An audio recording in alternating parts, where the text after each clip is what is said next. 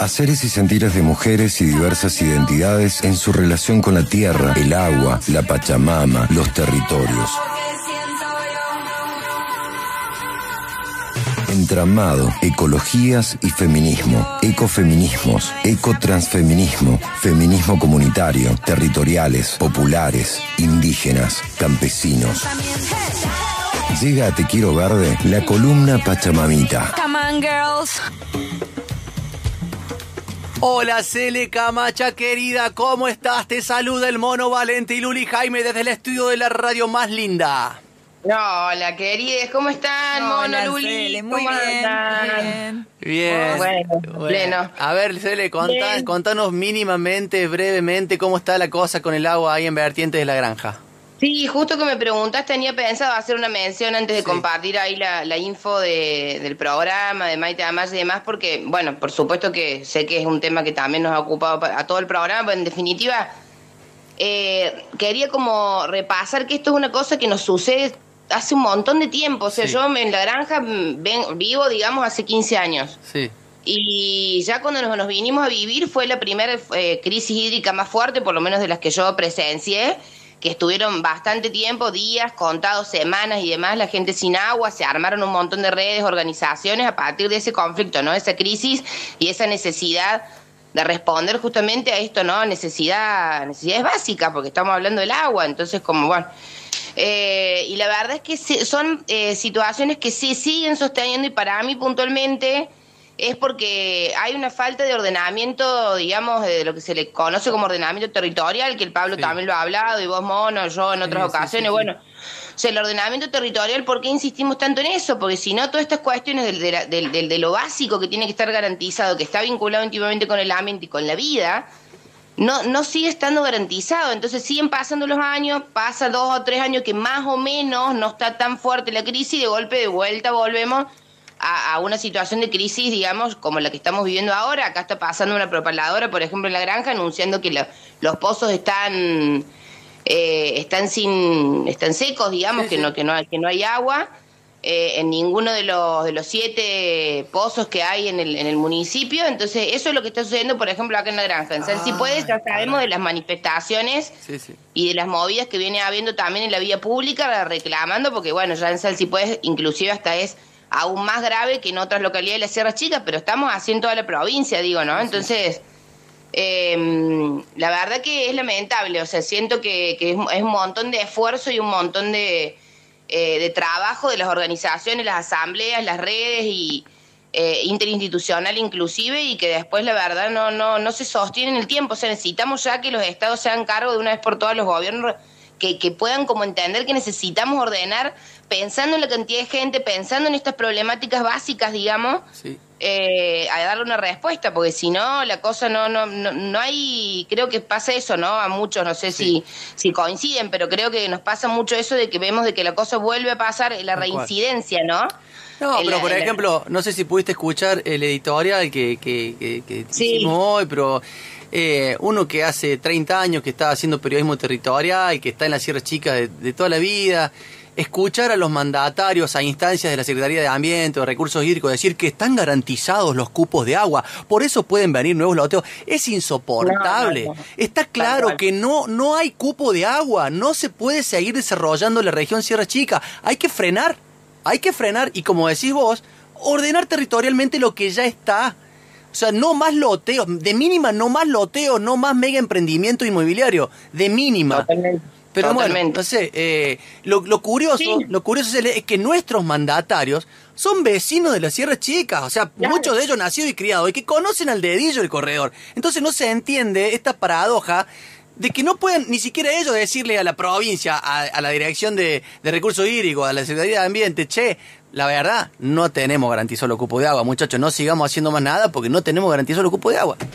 Pero bueno, Tal cual, tal cual. Sí, sí, no están garantizados y es evidente para los que, como bien decís vos, ¿no? Tanto los funcionarios como los vecinos vivimos en el lugar y somos lo que realmente sabemos. Evidentemente ellos tienen otros intereses y otros acuerdos porque ya está demostrado con los años también Sí. de trabajo territorial que hacemos. También hemos ido demostrando que hay un montón de intereses a los que estos funcionarios que están en el poder responden, que tienen que ver con seguir acumulando el, capital y los, los, los negocios, digamos, llamémosle, para unos pocos. Entonces, eso también ha terminado siendo demostrado, digo, porque es una es un principio o es una consigna que sostenemos las organizaciones y las asambleas de hace mucho tiempo y por ahí antes quedado como, uh, bueno, estos que dicen de que es para unos pocos. No, o sea, a ver, está claro, digamos. Sigue pasando, siguen pasando los años, siguen pasando las situaciones, la vida, ¿no? vamos viviéndola la vida como podemos y nos damos cuenta que esa ese, esa consigna, ese principio realmente e, es así, ¿viste? Es efectivo porque se lleva a cabo en la práctica después, en esto que vos bien decías, creo que, que está, está muy claro, digamos, el planteo y,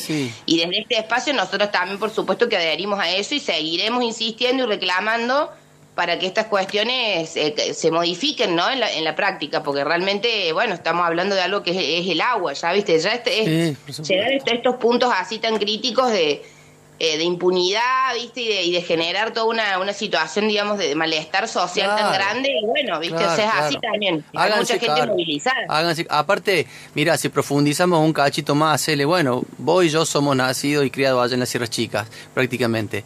Eh, si profundizamos un poquito más y, y nos ponemos a mirar que justamente hoy es el Día Internacional de los Derechos Humanos y de todas las instancias de democratización que amerita cualquier espacio, sobre todo una orga como un municipio, vemos claramente que es verticalista la forma en que se manejan los municipios, que no hay participación, que no hay apertura democrática a la participación. Se escudan los intendentes con que los consejos deliberantes son los organismos donde la democratización se pone en, marcha, pero se pone en marcha a instancias de lo que dice la verticalidad, de lo que dicen los intendentes. Hay que aceptar ah. que es así que estamos, que estamos viviendo en, en, en, democracia, pero que en los municipios los que tienen la palabra son los intendentes, cuando, cuando en realidad, como bien decís vos, deberían escuchar al territorio a lo que tiene el vecindario para decir y para aportar. Se enojan con el territorio cuando el territorio va y hace una manifestación. Asusan con que van a hacerles denuncias penales porque agreden al personal. Se enojan con los periodistas, con las comunicadoras cuando decimos las cosas desde una perspectiva crítica, buscando la sensatez. Entonces todo el tiempo se enojan, se enojan, se enojan.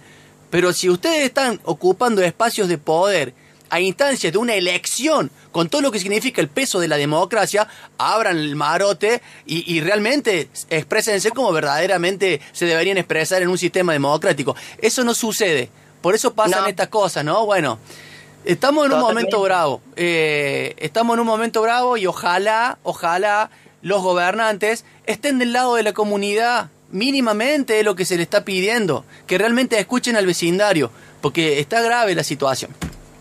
No metamos. Sí, Esperemos que sea así, seguiremos eso nosotros haciendo nuestro trabajo y aportando desde los diferentes lugares donde estamos también para, para lograr esto, ¿no? Para lograr alguna transformación más concreta, específica y que sea resolutiva de las necesidades básicas de la población, ¿no? O sea. Vamos a escuchar, vamos a escuchar la, buena noticia que tenemos con el Pachamamita de hoy, ¿te parece? con esto de los derechos, ¿no? Pensando en esto de ampliar derechos y de lograr eh, incorporar eh, eh, derechos humanos no para todos los colectivos y para todas las personas y los seres que habitamos la, tierra.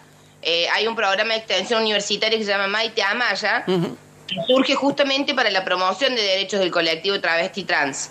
Este, este programa de extensión universitaria, nosotros desde este espacio sumamos, nos sumamos, digamos, a, a, comunicar de la existencia del programa y también puntualmente de la inscripción, como introdujiste vos al principio, del tema de Em, de un programa para, para que se pueda anotar también para la terminalidad del secundario, un CENMA, que eso ya lo, lo, digo en, en, un ratito, pero básicamente, ¿por qué nos sumamos? Porque son compañeras y compañeros que vienen, digamos, eh, activando y militando en, el, en el transfeminismo y que están pulsando justamente a, a, nosotras como redes de mujeres y disidencias.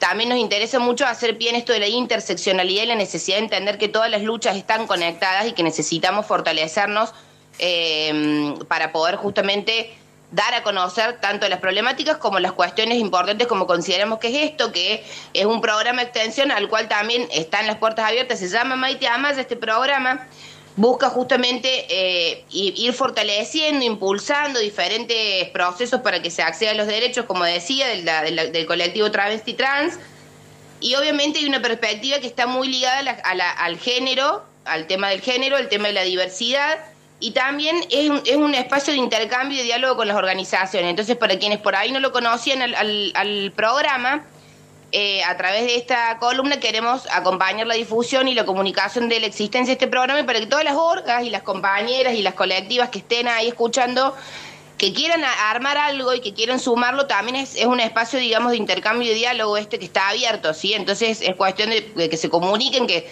si tienen algún proyecto o alguna idea, seguramente se va a poder sumar. La onda también es poder articular con todas las instituciones y las organizaciones, digamos, de, de, la sociedad civil.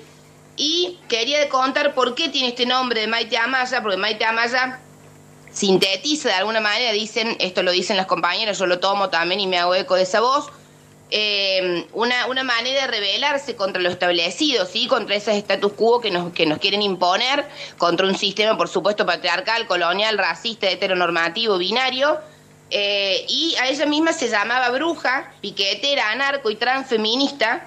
Y dejó este mundo en el 2017 y fue siempre muy querida y reconocida por toda la comunidad LGBTQI.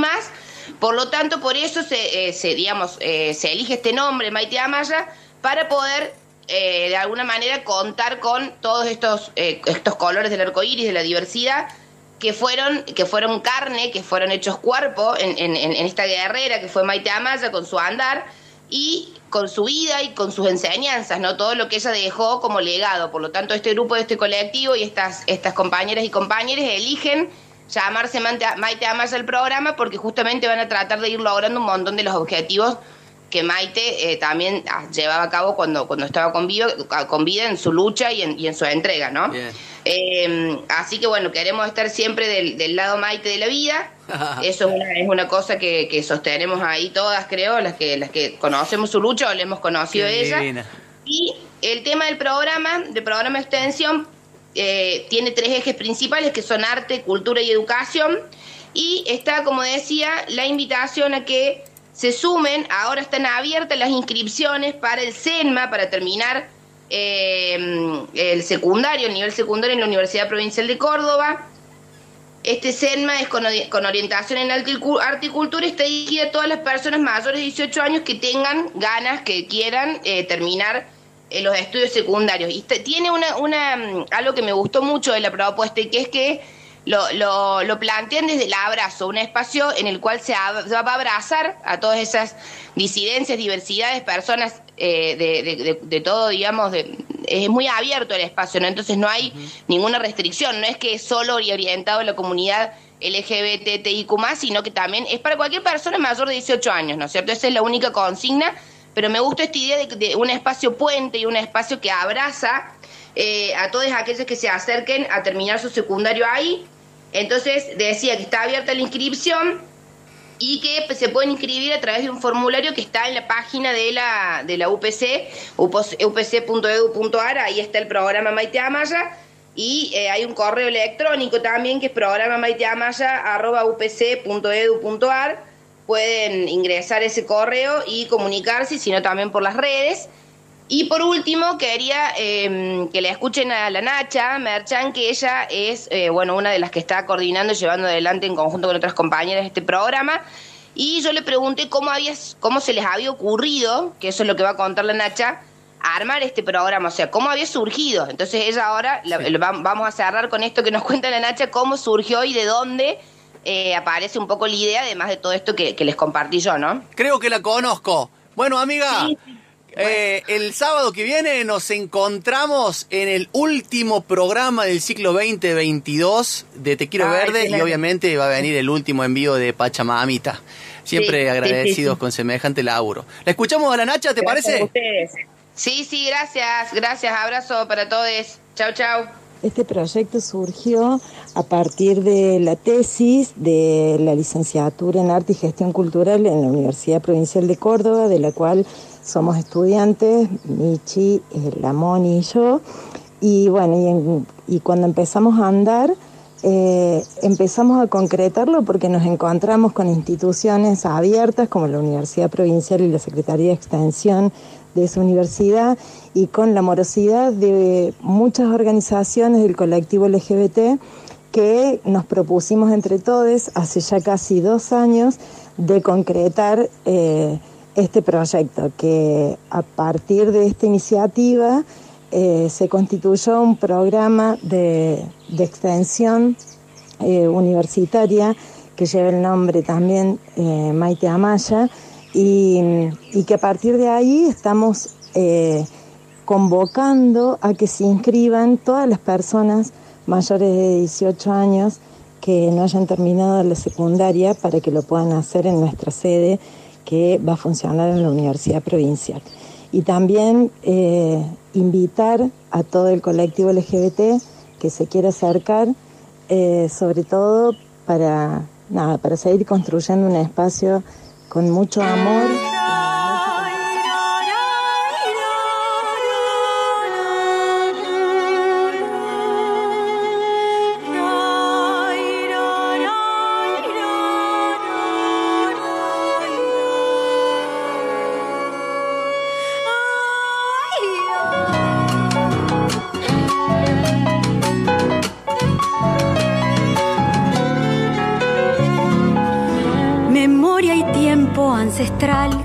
Amores eternos, cotidianos como el pan, inevitables como el mar.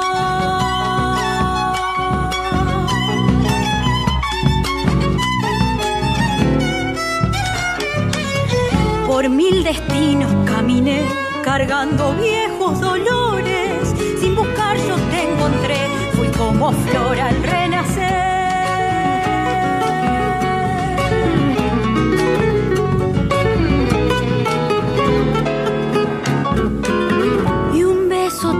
Me dejó todo este fuego que siento, se incendió mi corazón en este fuego de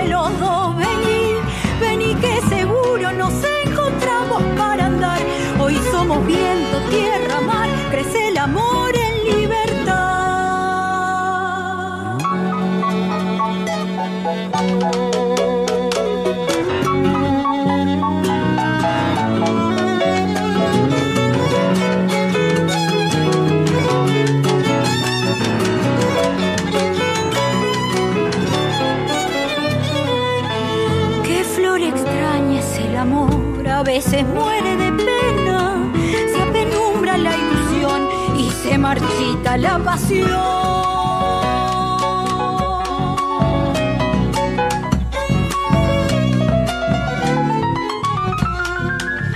En el pasado me callé, mi canto fue un cauce seco, los amores que dejé habitaban mi dolor.